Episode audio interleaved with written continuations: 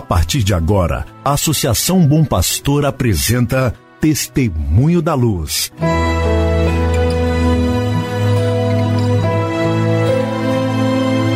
Com a palavra, o arcebispo de Montes Claros, Dom João Justino de Medeiros Silva. Tudo por causa de um grande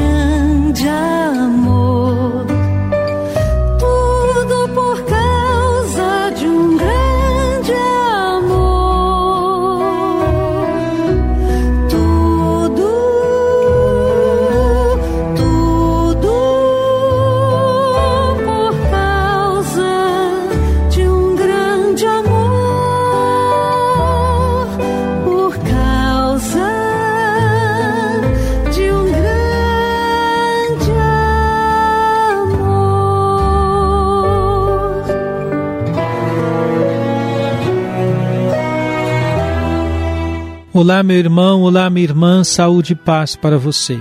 Iniciamos nesse instante mais um programa Testemunho da Luz. Este programa preparado pela Associação Bom Pastor para que você e sua família estejam em sintonia com o caminho evangelizador da Arquidiocese de Montes Claros. Que bom, pois, contar com sua audiência.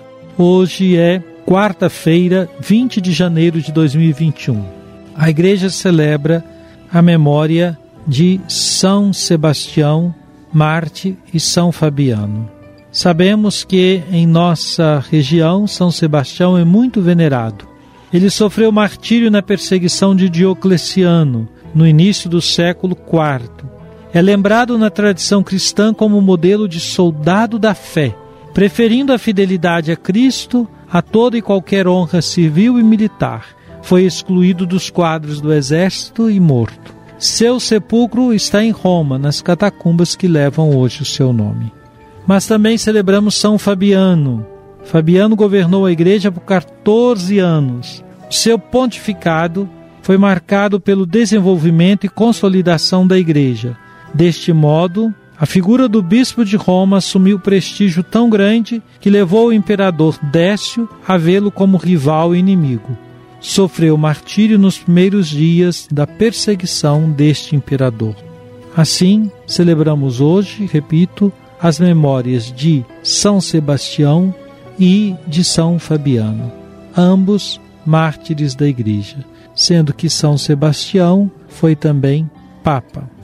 Queremos deixar registrado o nosso abraço para o Frei Pedro José de Assis, da Ordem dos Frades Menores. Ele celebra hoje o seu aniversário natalício. Frei Pedro conta muito com as nossas orações para a superação das enfermidades a que está passando neste momento.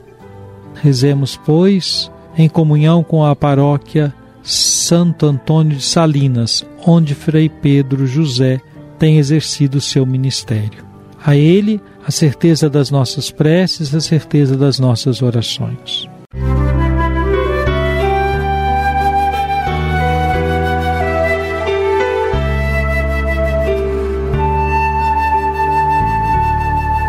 Jesus, tu és a luz dos olhos meus.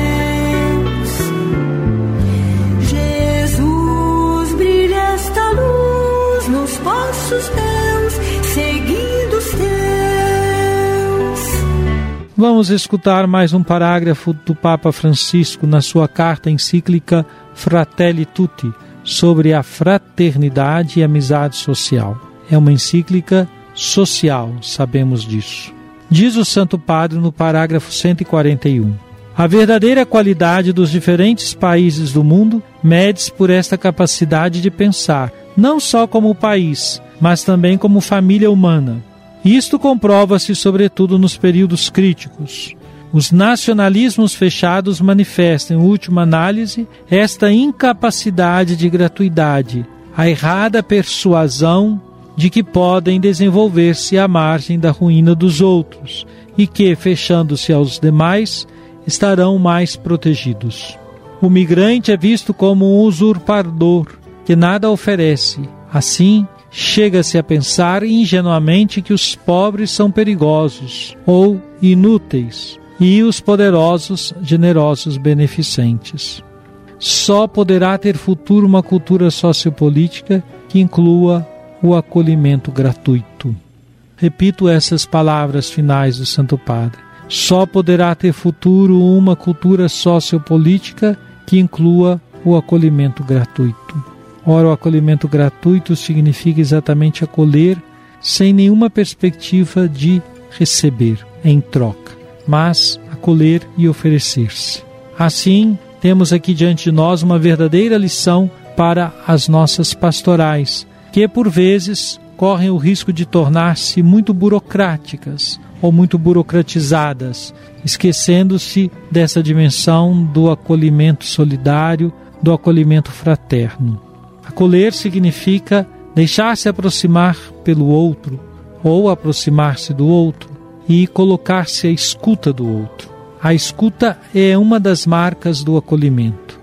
Pode até acontecer que em alguma vez nós não tenhamos condição de escutar num primeiro momento, mas o acolhimento não deve prescindir da escuta, isto é, abandonar a escuta.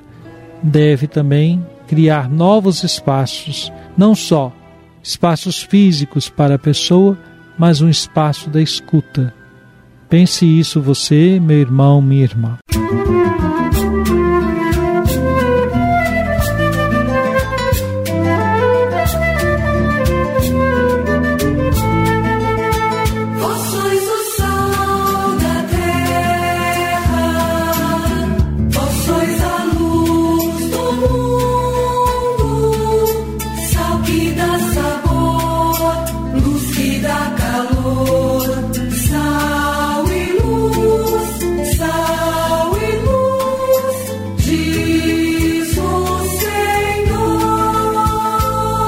Oremos.